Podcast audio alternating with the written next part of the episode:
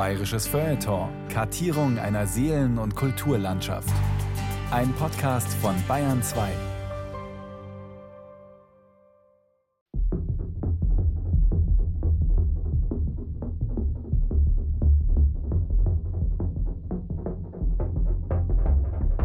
Ja, ja, ja. Ja, es war eine schöne Zeit. Ja. Ich glaube, wir würden bis heute viel ruhiger die verschiedenen Positionen diskutieren und auch stehen lassen können. Verena Stephans, Häutungen, Alice Schwarzer, Der kleine Unterschied, mein Buch Selbsterfahrung, Fremdbestimmung sind zur gleichen Zeit. 75 war auch das internationale Jahr der Frau erschienen. Wir sind ja immer fremdbestimmt worden. Wir wussten ja nicht, wie wir ausschauen letztlich, sondern wie wir auszuschauen hatten. Das war eine Zeit, also wo man immer noch gedacht hatte, Leben und Arbeit müsste sich aufs Feinste verbinden. Und man ist natürlich irgendwann mal dahinter gekommen, dass das auch durchaus stressreich sein kann, wenn man das nicht ein bisschen auseinanderhält. Relativ schnell haben wir gesagt, wir gründen ein Kollektiv, selbstverantwortlich, selbstverwaltet, machen Frauenbuchladen. 75 war es soweit. Der erste. Frauenoffensiven. München und der Feminismus. Ein bayerisches Feuilleton von Martin Zein. Wir wollen mehr Demokratie wagen. Mehr Demokratie wagen. Eine Gesellschaft im Umbruch. Alte Zöpfe abschneiden. Etwas verändern. Nicht alles als Gott gegeben akzeptieren. Die 70er Jahre in Westdeutschland. Konrad Adenauer hatte lange als Großvater der Nation paternalistisch über seine Bürgerschäfchen gewacht, hatte großzügig Rechte und Renten gewährt, die Wunden des Krieges manchmal geheilt, manchmal nur sehr notdürftig kaschiert, manchmal sie wieder besseren Wissens geleugnet. Jetzt sollte alles anders werden. Eine mündige Demokratie sollte entstehen, statt eine von den Alliierten gewährte. Zumindest für die eine Hälfte der Bevölkerung. Wir wollen mehr Demokratie wagen. Wir werden darauf hinwirken, dass jeder Bürger die Möglichkeit erhält, an der Reform von Staat und Gesellschaft mitzuwirken. Wir stehen nicht am Ende unserer Demokratie. Wir fangen erst richtig an. Am 15. Dezember 1972 stellte Willi Mehr Demokratiewagen Brandt sein Kabinett vor. Unter den 15 Ministern gab es mit Katharina Focke genau eine Frau, die, wir ahnen es, für Jugend, Familie und Gesundheit zuständig war. Dasselbe Bild zwei Jahre später beim ersten Kabinett von Helmut Schmidt. Im siebten Bundestag saßen 496 Abgeordnete, davon 470 Männer und ganze 26 handverlesene Frauen. Die Vertretung des deutschen Volkes ignorierte nahezu die Hälfte der Bevölkerung und den so wohlklingenden ersten Artikel des Grundgesetzes Männer und Frauen sind gleichberechtigt. Niemand darf aufgrund seines Geschlechts benachteiligt oder bevorzugt werden. Frauen hatten nicht die gleichen Rechte wie Männer, weder bei der Arbeit noch in der Familie. Der Skandal war dabei noch nicht einmal, dass dem ganz und gar nicht so war, sondern dass die Mehrheit der Männer davon überzeugt war, dass es gut so war, dass es so zu sein habe. Gleichberechtigung nicht nur auf dem Papier, sondern im Leben. Als gleiche Macht, gleiche Bezahlung, gleiche Aufgaben. Das galt den allermeisten Männern als feministisch und Hexenwerk, war also undenkbar. Das Grundgesetz war in diesem Punkt nur Papier. Doch anders als in den 50ern, als die Frauen klaglos von den Fabriken und Schutthalden wieder an den Herd zurückgekehrt waren, rumorte es nun. Der hehre Gleichheitsartikel taugte nach 25 Jahren nicht mehr als Beruhigungsmittel. Die Frauen, zumindest sehr viele, wurden ungeduldig. Es war höchste Zeit, mehr Gleichberechtigung zu wagen. Wandel lag in der Luft. Der Glaube an die Veränderbarkeit der Welt war ungebrochen. Die Schriftstellerin Ursula Krechel, Jahrgang 1947, die damals gerade ein erstes Theaterstück geschrieben hatte? Ich dachte, und so war es ja auch, ich mache exemplarische historische Erfahrungen. Die Frauenbewegung war eine Zeit, die objektiv viel auf den Weg gebracht hat und gleichzeitig war es sehr bedeutsam, sich als Subjekt der Geschichte zu fühlen. Weiblich und als Subjekt der Geschichte.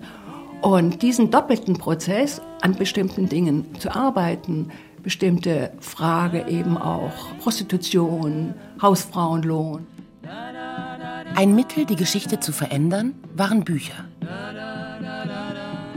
Bücher von Frauen für Frauen. In der Werbung Puppen, Arbeit in Leichtlohngruppen, wir sind stets nur Objekt. Schlank sei die Hüfte, groß dafür die Brüste, auch wenn die Psyche verreckt. Frauen, zerreißt eure Ketten, Schluss mit Objektsein in Betten. Frauen gemeinsam sind stark. Frauen schuften, putzen, Bosse ziehen den Nutzen, als als Naturgesetz. Schlechte Bezahlung, teure Kriegsbemalung und Isolierung zuletzt. Frauen nicht länger konkurrieren, sondern gemeinsam marschieren. Frauen gemeinsam sind stark. Frauen stehen am Fließband, Männer sind im Vorstand, Männer sind meist Herren, Frauen Knecht. Frauen kriegen Kinder, Männer sind Erfinder und dem System ist es recht. Frauen, wir werden beschissen und wollen wir Freiheit nicht missen, kämpfen wir selber dafür. 1975. Ein Schlüsseljahr für die deutsche Frauenbewegung. Plötzlich ging in München alles ganz schnell. Erst wurde der Verlag Frauenoffensive gegründet, dann Lillemors Frauenbuchhandlung. Im Jahr darauf der Vorläufer des Antje Kunstmann Verlags. Im Mai 76 fand das erste Treffen schreibender Frauen mit über 100 Teilnehmerinnen statt. Kritisch beäugt von Männern, die nicht an selbstbewusste Frauen gewöhnt waren, die die Gleichberechtigung gerne weniger gleich hätten. Im Oktober 1975 kommentierte der Spiegel unter der Überschrift Frauenoffensive im Verlagsgeschäft kein Mann soll den Raum betreten dürfen, wenn sich am kommenden Donnerstag auf der Frankfurter Buchmesse der erste deutsche Frauenverlag, die Frauenoffensive, der Öffentlichkeit vorstellt. Das Verlagskollektiv aus 16 Münchner Feministinnen will sich in Zukunft jener Frauenliteratur annehmen, die hierzulande bislang im Selbstverlag oder als Anhängsel im Programm sympathisierender linker Verlage erscheinen musste. Unter den ersten zehn Titeln erscheint der autobiografische Roman Häutungen der Berliner Krankengymnastin Vera Stephan. Die heißt übrigens nicht Vera, sondern Verena Stephan. Und die hatte tatsächlich vor ihrem Soziologiestudium eine Ausbildung als Krankengymnastin abgeschlossen. Ein Zufall, dass der Recherchefuror des Spiegels hier versagte? Gab es keine Reporterin, die man hätte hinschicken können? Oder dachte man es mit einer Eintagsfliege zu tun zu haben? Stephans schmaler, 180 Seiten langer Roman aber wurde ein Überraschungserfolg. 500.000 verkaufte Exemplare. Und das ohne Werbung, ohne einen starken Vertrieb, ohne einen etablierten Verlag. Häutungen spiegelt die Innenansicht einer jungen Frau, die über ihr Verhältnis zur Sexualität erzählt, von den Schwierigkeiten, eine eigene Sprache zu entwickeln und von der Unterdrückung durch Männer. Einer Frau, die sich häutet, um nicht ein Abziehbild der Männer zu sein alles in moderner Kleinschreibung, in einer Mischung aus Beschreibung, Kommentar und lyrischer Wortfindung. Eine Spracherkundung einer Frau, die die Alltagssprache als Männersprache empfindet. Häutungen. Das ist das Jahr der Kürbisfrau. Sie erhob sich und ging in ihr Zimmer. Nicht mehr die möchte gern mal schmal sein, Frau. Der hätte ich doch flache Brüste, Frau. Chloe trägt Flicken ihrer alten Häute an sich herum. Sie ist bunt gescheckt und geht kichernd durch die Straßen. Im Wechsel von Licht und Schatten schillern hier und da die Hautverschiedenheiten auf. Die sanfte, kompromissbereite Haut. Die sei doch nicht so mimosenhaft Haut. Die Ich strahle Ruhe aus Haut. Die sinnlich neugierige Haut. Die alles erkennen wollen Haut. Wer kann bunte Haut lesen? Frauenthemen waren keine Themen für Verlage jedenfalls nicht für die Männer, die diese Verlage leiteten, die in den Lektoraten und im Vertrieb saßen. Abseits von Groschenheften und Regenbogenpresse, also abseits von Frauenbildern, an die Männer sich gewöhnt hatten, war diese nicht so kleine Zielgruppe stiefmütterlich behandelt worden. Bücher von Frauen? Ja klar, die gab es. Orchideen halt. Diese Pflanzen haben das gleiche Schicksal wie schreibende Frauen. Überall auf der Welt verbreitet und mit einzigartigen Formen gesegnet zu sein und doch als selten und exotisch deklariert zu werden. Unter den Georg Büchner Preisträgern bis 1975 gab es genau eine Frau, Ingeborg Bachmann. Bücher über Frauengesundheit? Fehlanzeige. Wobei das Wort ein Code war. Bei den Broschüren zur Frauengesundheit, die jetzt in den neuen Verlagen erschienen, ging es tatsächlich um spezifisch weibliche Fragen, etwa Behandlung von Regelschmerzen, aber eben auch um Verhütung. Das große Informationsbedürfnis in diesen Fragen befriedigten die Broschüren der Berliner Gruppe Brot und Rosen oder die Bücher des Münchner Verlags Frauenoffensive. Ja klar, also Frauenoffensive war ein ganz, ganz wichtiger Verlag. Das war der erste Frauenverlag überhaupt, den es gab. Danach kam Orlando und noch mehrere kleine, aber Frauenoffensive waren Vorreiterinnen. Ja, die haben also Bücher ins Deutsche übersetzt. Das hätte kein normaler Verlag gemacht. Und die waren ungemein wichtig. Uschi Neubauer arbeitet heute als Buchhändlerin im Lillemoor. Hier lagen die Bücher der Frauenoffensive im Schaufenster. Noch heute konzentriert sich die Münchner Buchhandlung auf Literatur von Frauen. Eine Notwendigkeit, eine Tradition, eine Herzensangelegenheit. Uschi Neubauer wohnte mit den Gründerinnen in derselben WG und wurde gefragt, ob sie nicht mitmachen wollte. Sie wollte, obwohl es finanziell ein Wagnis war.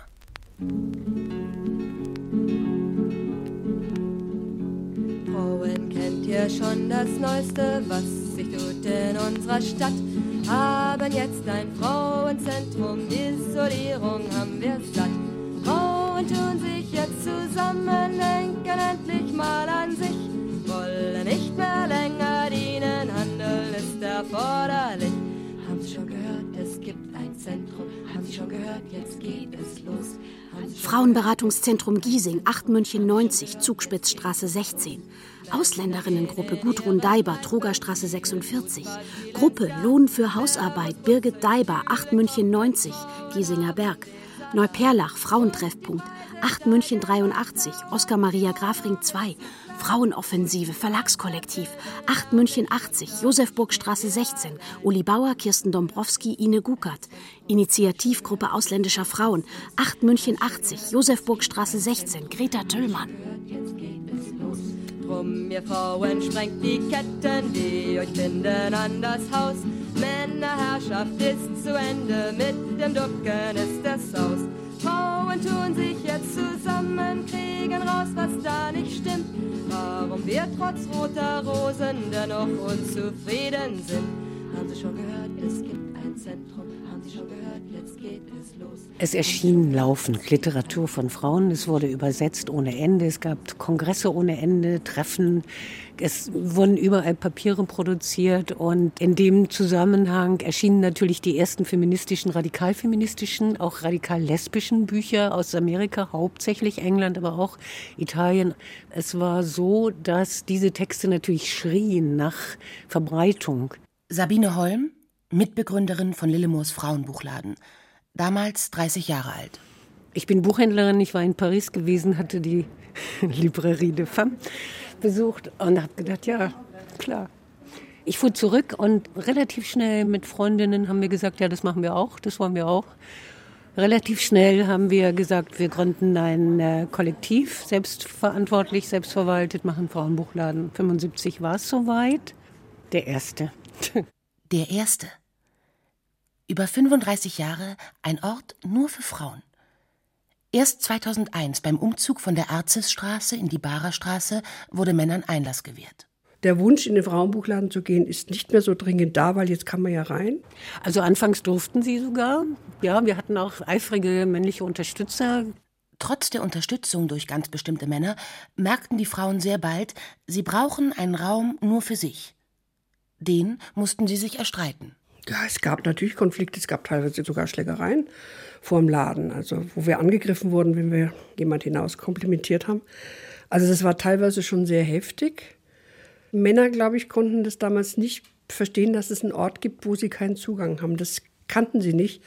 Sie können überall hin, alles gehört ihnen. Und dann ist so ein kleiner Laden, Da dürfen sie nicht rein. Und das war, glaube ich, das Problem. Es ging nur um, da muss ich rein und nicht um den Inhalt.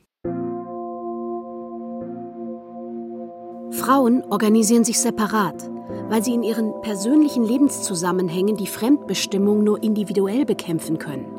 Wir wissen außerdem, dass viele Frauen, wenn sie mit Männern zusammenarbeiten, Verhaltensweisen entwickeln, die Männer von ihnen erwarten.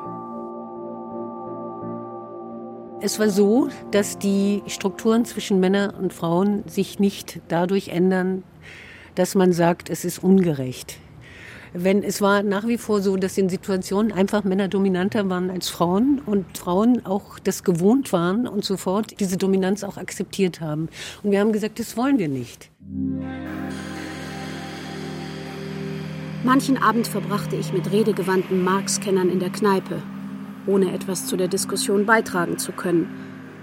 Ich wusste zu wenig. Ich hatte nicht den Mut, Fragen zu stellen. Die neue Menschlichkeit?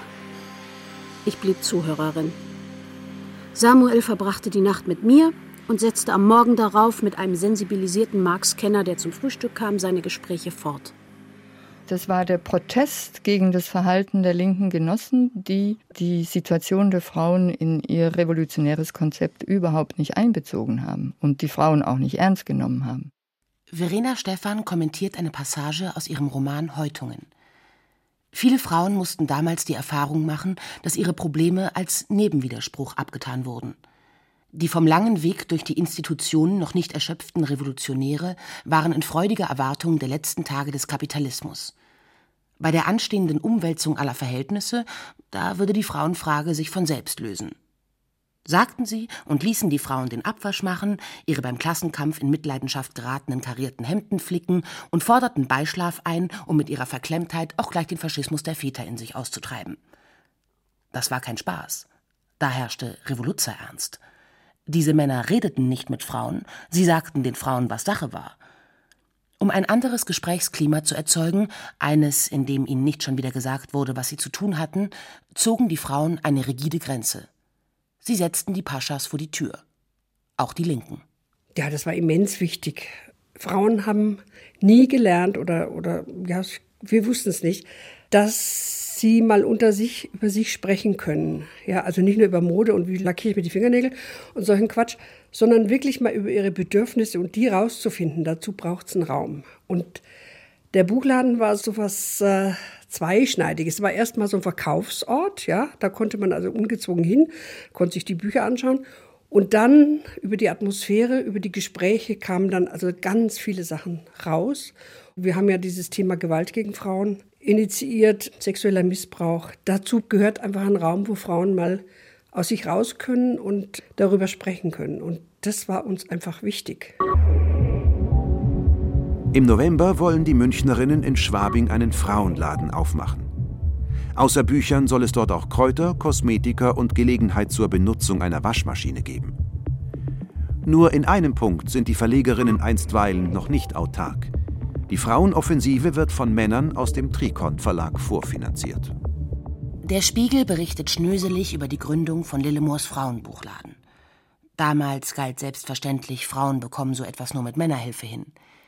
Finanziert hatten das Unterfangen übrigens nicht irgendwelche Männer, sondern der große Erfolg der Mao-Bibel, die Trikont in deutscher Übersetzung vertrieb. Die Waschmaschine, auf die sich die Spiegeljournalisten so begierig stürzten, die gab es wirklich. Warum? Die Gründerin Sabine Holm. Ja, was haben wir gemacht? Wir haben uns überfordert am Anfang. Wir haben Platz geschaffen für alle Frauen, die Lust hatten, da zu sein und zu diskutieren und äh, andere Frauen zu treffen. Aber wir haben auch eine Waschmaschine mit aufgestellt, dass wir richtig gedacht, Frauen, die isoliert zu Hause sitzen mit ihren Kindern, können kommen mit ihrer Wäsche, Wäsche waschen.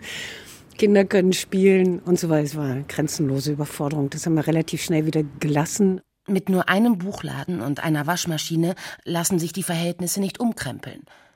Uschi Neubauer über Überforderung durch Solidarität und Hilfestellung. Es war ein Ort der Kommunikation, ist es heute ja immer noch.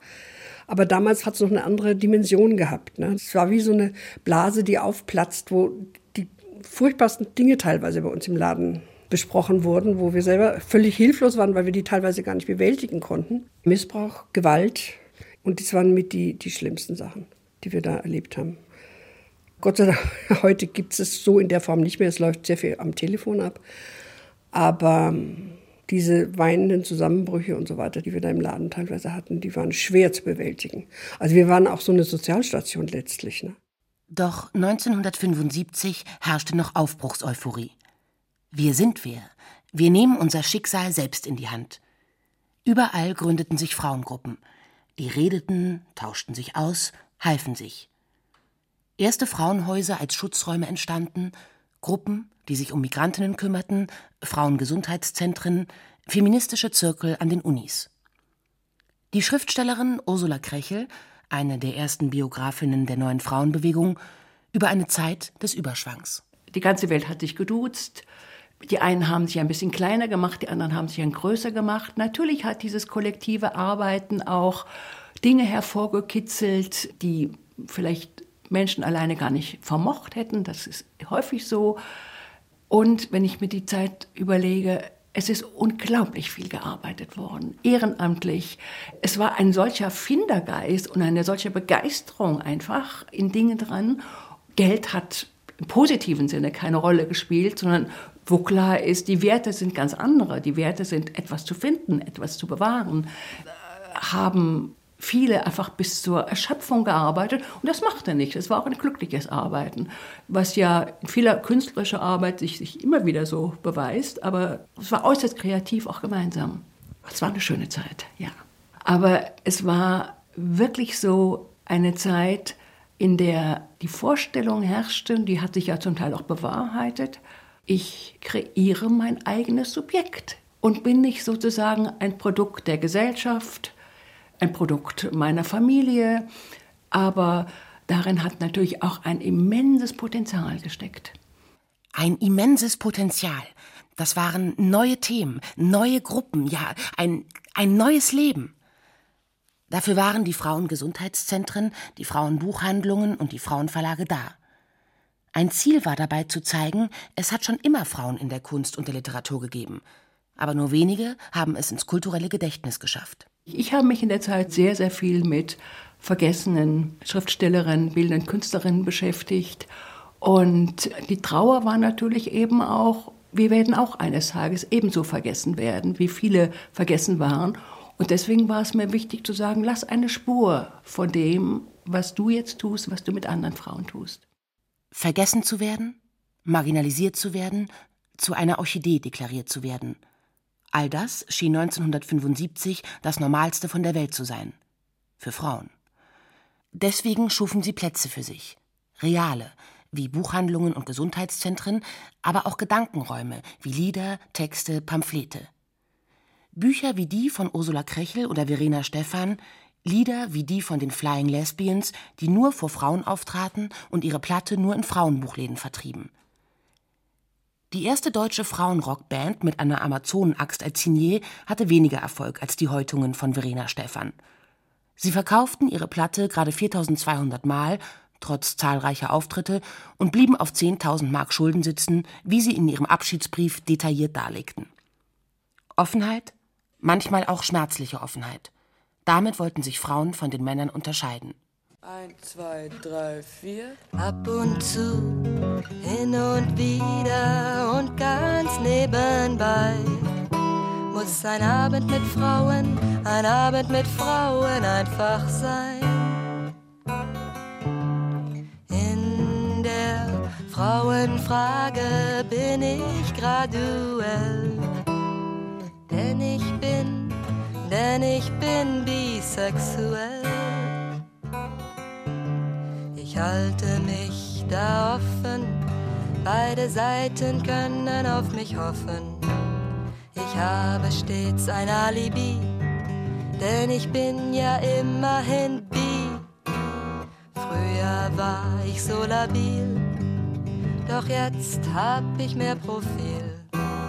Komm ich mit dem Typ nicht klar, ja, dann ist, dann ist doch sie noch da, oh, ab und zu hin und wieder und ganz nebenbei. Muss ein Abend mit Frauen, ein Abend mit Frauen einfach sein. Denn ich bin, denn ich bin bisexuell. denn ich bin bisexuell. 1975 haben wir eröffnet. Zur Eröffnung las Verena Stephan aus Heutungen. Ich spüre im Rücken, dass zwei Männer an mich herantreten und blicke über die Schulter zurück. In dem Moment fasst ein Mann links von mir voll in meine Haare, lässt sie durch die Finger gleiten und sagt zu seinem Freund, prima Haare. Ich wirbele herum, schleudere ihm die Tüte mit dem Toilettenpapier ins Gesicht. Dann ist meine Kraft erschöpft. Mit weichen Knien gehe ich über die Straße. Die beiden Männer folgen mir, empört fluchend und mich als Sau beschimpfend, weil ich es gewagt habe, mich zu widersetzen. Ich habe es ja gerade noch mal gelesen. Ich finde es ein tolles Buch. Ja, es ist unglaublich mutig, frech, radikal ohne Ende und so unglaublich rührend offen. Puh, so dass ich oft dachte, sie ist ja auch dann wirklich sehr, sehr angegriffen worden von allen Seiten, weil sie analysiert die Gewalt in den heterosexuellen Beziehungen, auch die Abhängigkeit der Frauen. Man fragt sich, warum lassen sich Frauen auf solche Beziehungen ein? Sie beantwortet die Frage, warum? Aus Angst, aus Liebe, aus Alleinsein? Ich habe das gleich gelesen. Verena Stephan, die einen ganz anderen Bildungsweg hatte, ich glaube als Physiotherapeutin oder Krankengymnastin, kam sehr von der Körperlichkeit, hat über die Körperlichkeit, die Veränderung der Körperlichkeit geschrieben. Das war etwas, was vielen nicht gefallen hat, was aber auch sehr neu war, dass jemand quasi aus der Körpermitte herausschreibt. Viele nicht literaturaffine Frauen in der Frauenbewegung haben das sozusagen mit großen Augen gelesen. Da ist eine von uns, die schreibt, ich weiß, dass Verena Stephan damals auch sagte, wie fast eine mystische mittelalterliche Nonne. Eine hat das Buch schreiben müssen und ich habe es dann eben geschrieben. Das heißt, sie meinte, es sind Gedanken, die herumschwirrten. Ich zerstörte vertraute Zusammenhänge. Ich stellte Begriffe, mit denen nichts mehr geklärt werden kann, in Frage oder sortierte sie aus. Beziehung, Beziehungsschwierigkeiten, Mechanismen, Sozialisation, Orgasmus, Lust, Leidenschaft. Bedeutungslos. War ja der Renner überhaupt, ja. Der hat genau zu dem Zeit den richtigen Punkt getroffen. Ich hatte das Gefühl, einfach durch die Diskussionen, die wir in Brot und Rosen, in der Frauengruppe, in der ich damals war, die wir hatten und auch mit anderen Frauen, ich wusste, dass das Manuskript oder das Buch dann einen Nerv trifft. Das hat es. Ein Bestseller mit einer ganz eigenen, sich vorwärts tastenden Sprache und voller kantiger Position. Sexismus geht tiefer als Rassismus, als Klassenkampf. Sexismus und Rassismus, darüber kann man diskutieren. Das sind beides, ich denke, gleich schwerwiegende Probleme, die gleich tief greifen. Aber es gibt einfach diese Hierarchie in der Gesellschaft immer noch, die Pyramide, an der ganz oben weiß, männlich und heterosexuell steht. Und dann geht es langsam abwärts. Aber auch schon 1975 gab es Männer, die so nicht sein wollten. Erich Fried, mit seinen Vietnam- und Liebesgedichten ein Star, schreibt aus London einen achtseitigen Brief an die 28-jährige Newcomerin. Trotz Kritik im Detail, die zum Teil dem unerfahrenen Lektorat durch den Verlag Frauenoffensive geschuldet ist, zeigt er sich begeistert von den Häutungen. Liebe Verena, weil du eines der sensitivsten Bücher geschrieben hast, die die Frauenbewegung bisher hervorbrachte und die ich seit Jahren gelesen habe, weil du Worte und Bilder wie Lichtpelz gebrauchst und die gültigste und dadurch schönste Menstruationsbeschreibung, die ich seit Arthur Rimbaud kenne, gegeben hast? Und auch, weil ich Gedichte, nicht nur vordergründig politische wie über Vietnam oder gegen die Zionisten und Prosa geschrieben habe, von denen du vielleicht etwas kennst, traue ich mich, dir diesen Brief zu schreiben. Aber diese anrührend vorsichtige Kontaktaufnahme, die gleich in ein vertrautes Du verfiel, blieb eine Ausnahme. Im Literaturbetrieb wurde Verena Stephan nie heimisch. Bis auf einen erhielt sie Literaturpreise nur in ihrem Heimatland, der Schweiz. Und ihre sechs Bücher erschienen in fünf verschiedenen Verlagen. So blieb Heutungen ein One-Hit-Wonder. Du bist charmant und so gekonnt arrogant, na und so weiter. Von deiner Art gibt's leider viel zu viel. Die Sexualität intakt, die Gefühle vertrackt, deine Sprüche beknackt. Du Schaf im Wolfspelz, du imponierst mir nicht. Doch es gibt so viele, die dich lieben, die dich beneiden und so wird's bleiben. Denn jeder Knecht gibt dir Recht und das Wetter bleibt schlecht. Denn du bist charmant und so arrogant, na und so weiter. Von deiner Art gibt's leider viel zu viel. Dein blauer Blick tief Dein Lächeln hängt schief, dein Schwanz so kommunikativ. Du Schaf im Wolfspelz, du imponierst mir nicht mehr.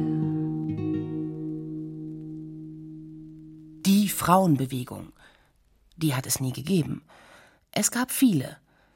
Frauengruppen gründeten sich in vielen deutschen Städten. In Berlin war die Kinderladenbewegung stark in Frankfurt die SDS-Frauen. Überall outeten sich Lesbierinnen. Einige Frauen fühlten sich wohl in der Nische, andere kämpften um gesellschaftliche Teilhabe.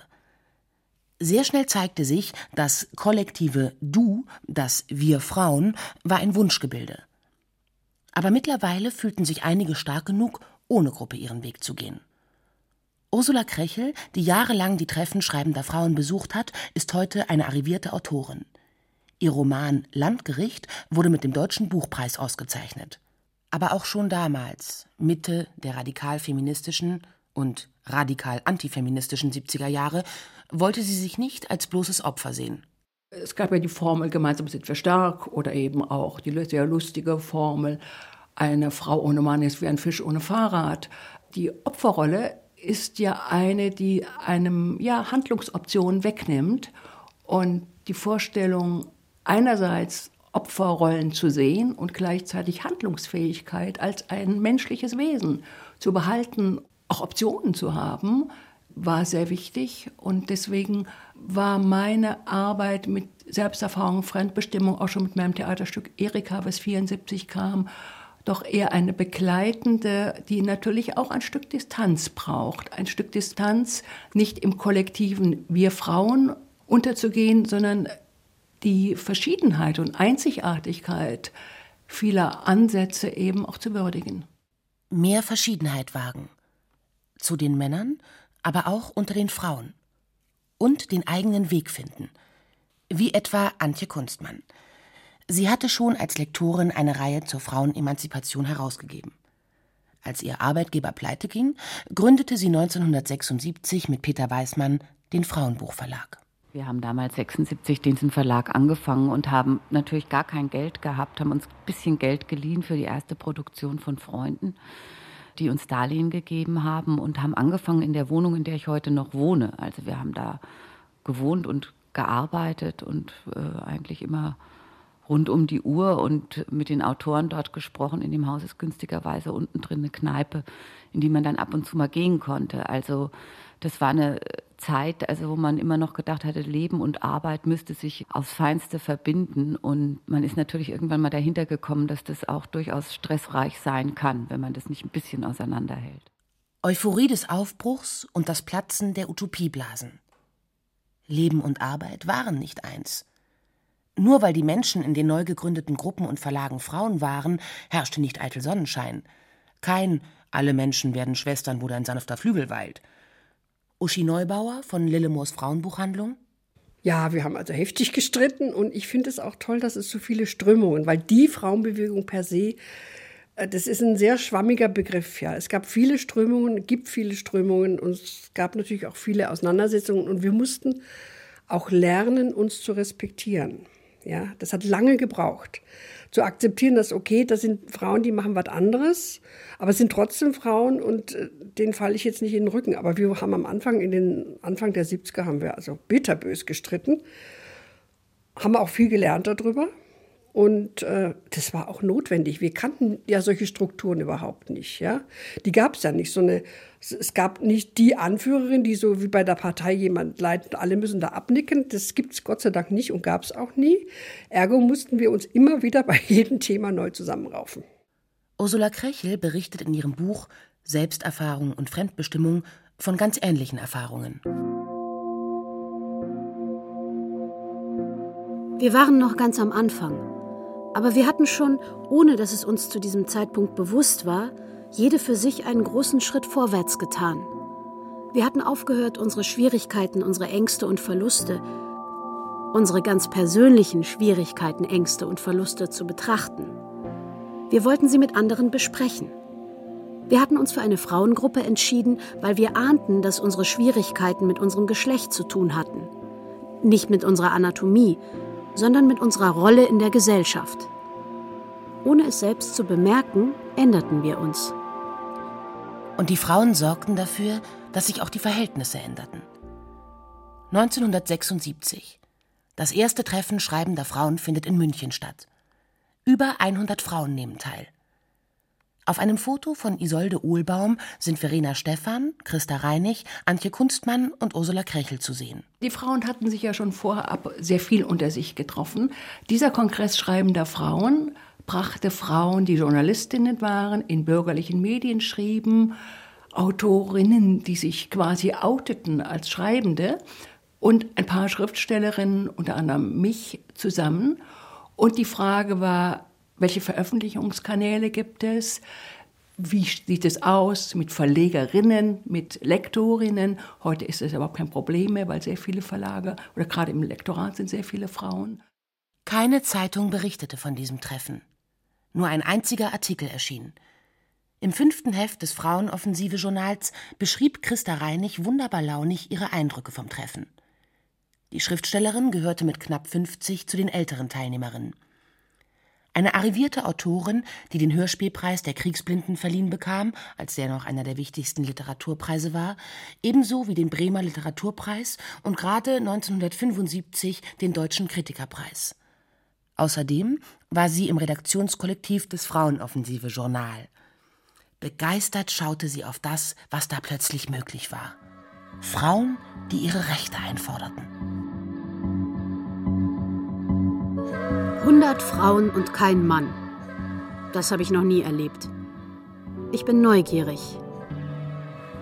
Ich bin es gewohnt, sobald ein Diskussionsmann ausgeatmet hat und ehe der nächste Diskussionsmann eingeatmet hat, genau in diese winzige Lücke loszuschießen.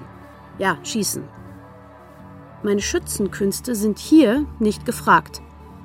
Ich reagiere viel zu schnell. Auch meine Meldehand schwebt sinnlos in der Luft herum. Außer mir meldet sich keine und jede kommt zu Wort. Wie das funktioniert, kann ich nicht ganz durchschauen. Zeitverschleiß. Anfangs dauert es fast fünf Minuten, bis das Plenum begriffen hat, dass es den Mund halten muss, da es sonst die Einführungsrede nicht versteht. Das schwer zur Ruhe kommen, das schwer aus der Ruhe zur Aktion kommen. Ich genieße es als einen absoluten Nichtstress. Die Frauen sind der Meinung, sie hätten viel Zeit vertan und wenig geleistet. Ich bin einfach kaputt, glücklich kaputt. So, als hätte ich diese zwei Tage irgendwo in der Sonne und am Meer verbracht. Aber Christa Reinig wie Verena Stephan sind leider eben auch Beispiele dafür, wie Autorinnen vom Betrieb vergessen wurden. Ein Kleinverlag wie Frauenoffensive war nicht in der Lage, Bücher in den Handel zu drücken. Daran waren allerdings nicht nur die Verhältnisse schuld, auch eigenes Versagen. Was zählte, war der Inhalt. An der Ausstattung wurde gespart. Ein Modell, das über Solidarität funktionierte und das die Macherinnen durch Selbstausbeutung subventionierten. Aber dann gründeten die etablierten Verlage eigene Reihen. Damit ging nach der Euphorie der Anfangsjahre auch der Nimbus verloren, etwas Einzigartiges und Unerhörtes zu machen. Schon 1976 war dieser Wandel ein zentrales Thema beim Treffen schreibender Frauen, berichtet Ursula Krechel. Der Schritt vom sich authentisch zu äußern bis zur Professionalisierung, was ja gar nicht alle wollten, war ein großes Diskussionsfeld. Der Schick des Dilettantischen verflog. Plötzlich haftete der Sache der Ruch von Sektenhaftigkeit an. Gespeist auch vom allgegenwärtigen Du, das unterstellte, wir kennen uns hier, dem Kollektivgedanken, der es nicht erlaubte, dass Frauen mit ihrem vollen Namen für ihre Arbeit einstanden. Auf der Frauenoffensive Langspielplatte, von heute an gibt's mein Programm, Lieder von Frauen, steht auf der Rückseite Fotoaufnahmen Barbara, München. Plattenhülle Elisabeth, München. Das klang nett, privat, unkompliziert, war aber unprofessionell. Denn das Weglassen von Nachnamen machte es unmöglich für Außenstehende, mit der Fotografin die Abdruckrechte zu klären. Die Frauen hatten sich eine Nische geschaffen, aber sie blieben auch darin hocken. Oder sie ließen ihre Wurzeln hinter sich. Antje Kunstmann möchte heute nicht mehr unter dem Label Frauenverlag firmieren. Aber auch damals schon, Mitte der 70er, zog Ursula Krechel, die promovierte Literaturwissenschaftlerin, einen normalen Verlag vor. Einen bürgerlichen, wie es damals hieß. Die Frauenverlage, die es gab, zum Beispiel die Frauenoffensive, der hat es an Know-how gefehlt, selbstverständlich sodass man mit denen auch besprechen musste, was klar war. Mir wiederum, ich habe in einem bürgerlichen Verlag bei Luchthand veröffentlicht, wurde der bittere Vorwurf gemacht, ich äh, möge doch gefälligst in einen Frauenverlag gehen. Ich habe aber gesagt, ich bin ausgebildet für diese Dinge. Ich arbeite an einem Buch zwei Jahre und ich sehe nicht genau ein, warum ich das in Hände geben soll, die nicht prof ebenso professionell wie meine sind sodass es viel Gesprächskreise gab, viel Grund zu, zu diskutieren. Verena Stephan verzichtete bis auf ein geringes Monatsgehalt auf alle Tantiemen. So sicherte sie fast allein das Überleben des Verlags Frauenoffensive. Doch abseits von solchen Solidaritätsadressen gab es über die Art und Weise, wie ein weibliches Schreiben auszusehen habe, große, vielleicht sogar unüberbrückbare Gegensätze. In einem Artikel für die 1976 gegründete Literaturzeitschrift die schwarze Botin, griff Gabriele Göttle Texte scharf an, die umstandslos Frauen zu Naturwesen erklärten und mit Naturmetaphern im Dutzend hantierten. Schleim oder nicht Schleim? Das ist hier die Frage. Die Frauen haben sich schlecht beraten lassen, als sie anfingen zu glauben, dass alles, was Frauen denken, sprechen, schreiben und arbeiten, unter dem Aspekt einer neuen Weiblichkeit für die Emanzipation brauchbar, wenn nicht gar gut sei. Nichts ist leichter, als die Dummheit zum goldenen Mittelmaß zu erheben, mit dem alle gleichermaßen zufrieden sein dürfen.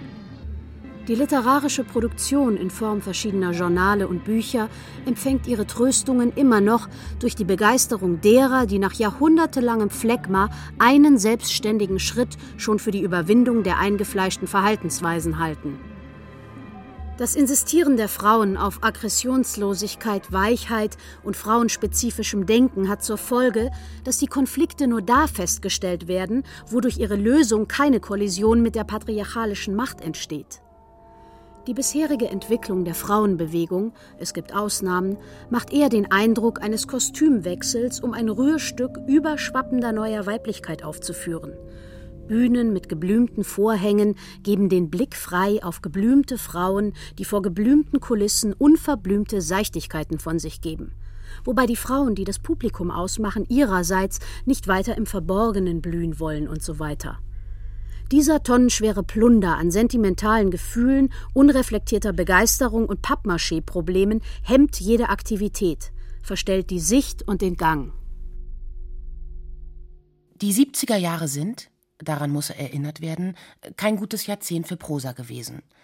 Zu viel Weltrevolution, zu viel Selbstbespiegelei, zu viel Parteichinesisch in den damaligen Weltsprachen marxistisch, maoistisch und anarchistisch.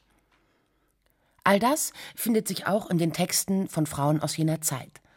Etwa dem Bericht aus einer lesbischen Wohngemeinschaft im Frauenjahrbuch 1977. Detailliert sind darin die Abhängigkeiten und Machtverhältnisse geschildert, sowohl die, denen die Frauen entkommen sind, als auch jene, die sie unter sich erfahren. Die Enge jener Jahre, als noch jeder Schritt zur Selbstbestimmung einer ausführlichen Begründung bedurfte, ist spürbar. Freiheit musste erfunden werden. Das Patriarchat, das Frauen zu Fräulein degradierte, solange sie keinen Mann hatten, stellten sie in Frage. Erfolge waren manchmal klein, etwa wenn die Menstruation der Mitbewohnerin sich nach und nach zum selben Zeitpunkt einstellte, sie ihre Mondkinder also gleichzeitig bekam. Das zentrale Problem aber blieb. Wie mit starken Frauen umgehen. Wir fühlen uns physisch gesünder und wohler als je zuvor. Was soll nun in den bereits bestehenden Gruppen geschehen? Ich denke, es ist wichtig, dass wir uns über die Strukturen in unseren Gruppen Klarheit verschaffen. Und das bedeutet, dass wir uns trotz unserer Angst dem Problem der Machtstrukturen und der Dominanz in unseren Gruppen widmen müssen. Nicht jede Stärke bei Frauen muss gleich männliche Stärke signalisieren und Angst und Panik hervorrufen. Wie gesagt, kein gutes Jahrzehnt für Prosa. Aber trotzdem stellt sich die Frage, warum die 33 Ausgaben der Schwarzen Botin mit Beiträgen von Elfriede Jelinek, Gisela von Wisotzki und Christa Reinig nicht als wichtige oder zumindest als aufregende Zeitschrift im kulturellen Gedächtnis verankert sind.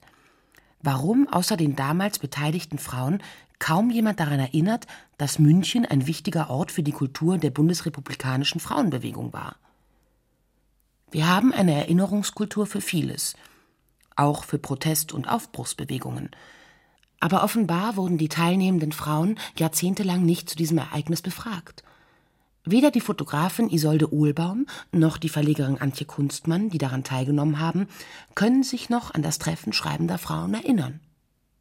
Ein Loch, ein schwarzes, das alle Erinnerungen verschlingt. Viele Frauen konnten mit dem Bekenntnisfuror von damals, mit dem universellen Du, das alle Gräben zuschütten sollte, nichts mehr anfangen. Nachfolgende Generationen widmen sich anderen Fragen. Oder sind es doch dieselben Fragen, aber in einer ganz anderen Diktion, so dass die Gemeinsamkeiten nicht zutage treten? Fast 40 Jahre ist das her. Aber vielleicht braucht es gar keine Erinnerungsrituale mit Sektempfang und Streichquartett vor Schusterpalm. Die Frauenbewegung hat vieles erreicht, hat vieles selbstverständlich gemacht.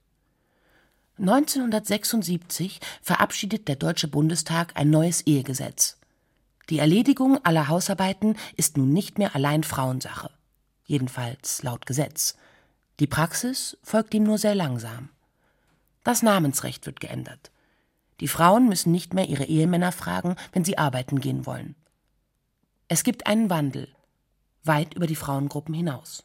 Es sind ja nicht nur die Bundestagsabgeordneten gewesen, sondern das war ja ein Ferment der Gesellschaft die Vorstellung einfach, dass bestimmte Dinge so überlebt sind, viele Dinge eben auch zum Nationalsozialismus äh, gekommen sind, dass Frauenarbeit in Frankreich, in Italien zu der Zeit viel verbreiteter waren, in den USA allemal, dass das Abgeben des eigenen Namens am Standesamt etwas Demütigendes hat natürlich auch da kamen viele Dinge zusammen, die in der Gesellschaft wie ein Ferment herumschwirrten. Und natürlich hat die Frauenbewegung da eine Vorreiterrolle gespielt, aber äh, das wurden ja auch, ich wahrscheinlich auch in Familien von männlichen Bundestagsabgeordneten, die Töchter und Ehefrauen hatten, ja ebenfalls diskutiert. Ja, das war sehr aufregend, was sich da in kürzester Zeit eben im homosexuellen Recht, in der Abtreibungsfrage, im Familienrecht in kürzester Zeit geändert hat. Natürlich hat es Frauen in der Literatur vor 1975 gegeben.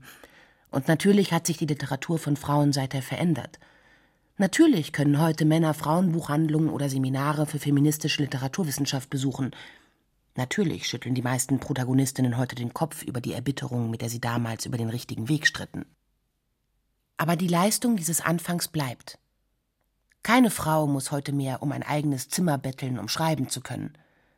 Erst durch die Erschaffung eigener Orte, Buchhandlungen, Verlage und Konferenzen, erst durch Bestseller und Erkundungen der eigenen Sprache, erst durch die betonte laute Trennung von allem Männlichen war es möglich, wieder eine gemeinsame Sprache zu finden. 1849 hatte die Frauenrechtlerin Louise Dittmar noch geklagt, Weib, Ehe und Liebe tragen das Sklavenbrandmal. Das ist vorbei. Dass aber die Mehrheit der Menschen und das sind die Frauen, um ihren Platz in der Gesellschaft kämpfen mussten und immer noch müssen, ist ein Witz. ein dunkler, böser. Bei der Kommunalwahl 2014 waren von 71 bayerischen Landräten ganze vier Frauen. Das sind weniger als sechs Prozent. Da können nur noch Männer behaupten, es brauche keine Quotenregelung. Ein Lichtblick hingegen, wie die Frauen in den 70er Jahren des 20. Jahrhunderts es schafften, endlich gehört zu werden. Der Kampf um Gleichberechtigung ist sicher nicht gewonnen, aber dass es etwas zu gewinnen gibt, das haben die Frauen damals eindrucksvoll bewiesen. Ja, er hat sich gelohnt. Es wird nur vielleicht heute von jüngeren Menschen nicht mehr gesehen oder sie wollen es nicht sehen, wie schwer er war. Viele Errungenschaften sind heute selbstverständlich. Schauen Sie, als ich jung war, gab es noch einen Kuppelpacker-Paragraphen. Wenn Eltern ihrer Tochter oder ihrem Sohn erlaubt haben, mit dem Freund unter dem eigenen Dache eine Nacht zu verbringen, haben sich äh, strafbar gemacht.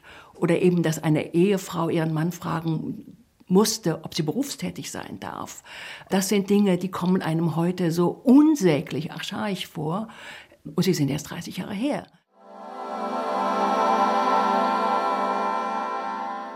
Wenn wir unseren Kampf gegen Unterdrückung und Ausbeutung nicht im Zusammenhang sehen mit allen Kämpfen gegen Unterdrückung und Ausbeutung, geraten wir ins Abseits. Damit wir die Ungleichheit abschütteln können, brauchen wir alle unsere aggressive Energie, unsere Kraft, Kenntnisse, List und Mut. Diese Eigenschaften entsprechen durchaus nicht der Vorstellung von Weiblichkeit, die man uns eingetrichtert hat. Verlieren wir darüber die weiblichen Eigenschaften, die der Leistungsgesellschaft entgegenstehen und die wir für den Zustand jenseits der Gleichberechtigung bewahren wollen? Das ist möglich. Manche Frauen ängstigen sich vor diesem Zustand.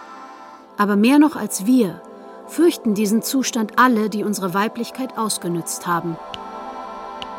I can't get no satisfaction. You're a zero. All your action, and you try, and you try, and you try, and you try, but I can't get no satisfaction. I can't get no, no, no, no. Frauenoffensiven. München und der Feminismus. Ein bayerisches Feuilleton von Martin Zein. Es sprachen Anne Schäfer, Xenia Thieling und Peter Veit. Ton und Technik Peter Urban und Roland Böhm. Regie der Autor. Redaktion Ulrich Klenner. Eine Produktion des Bayerischen Rundfunks 2014.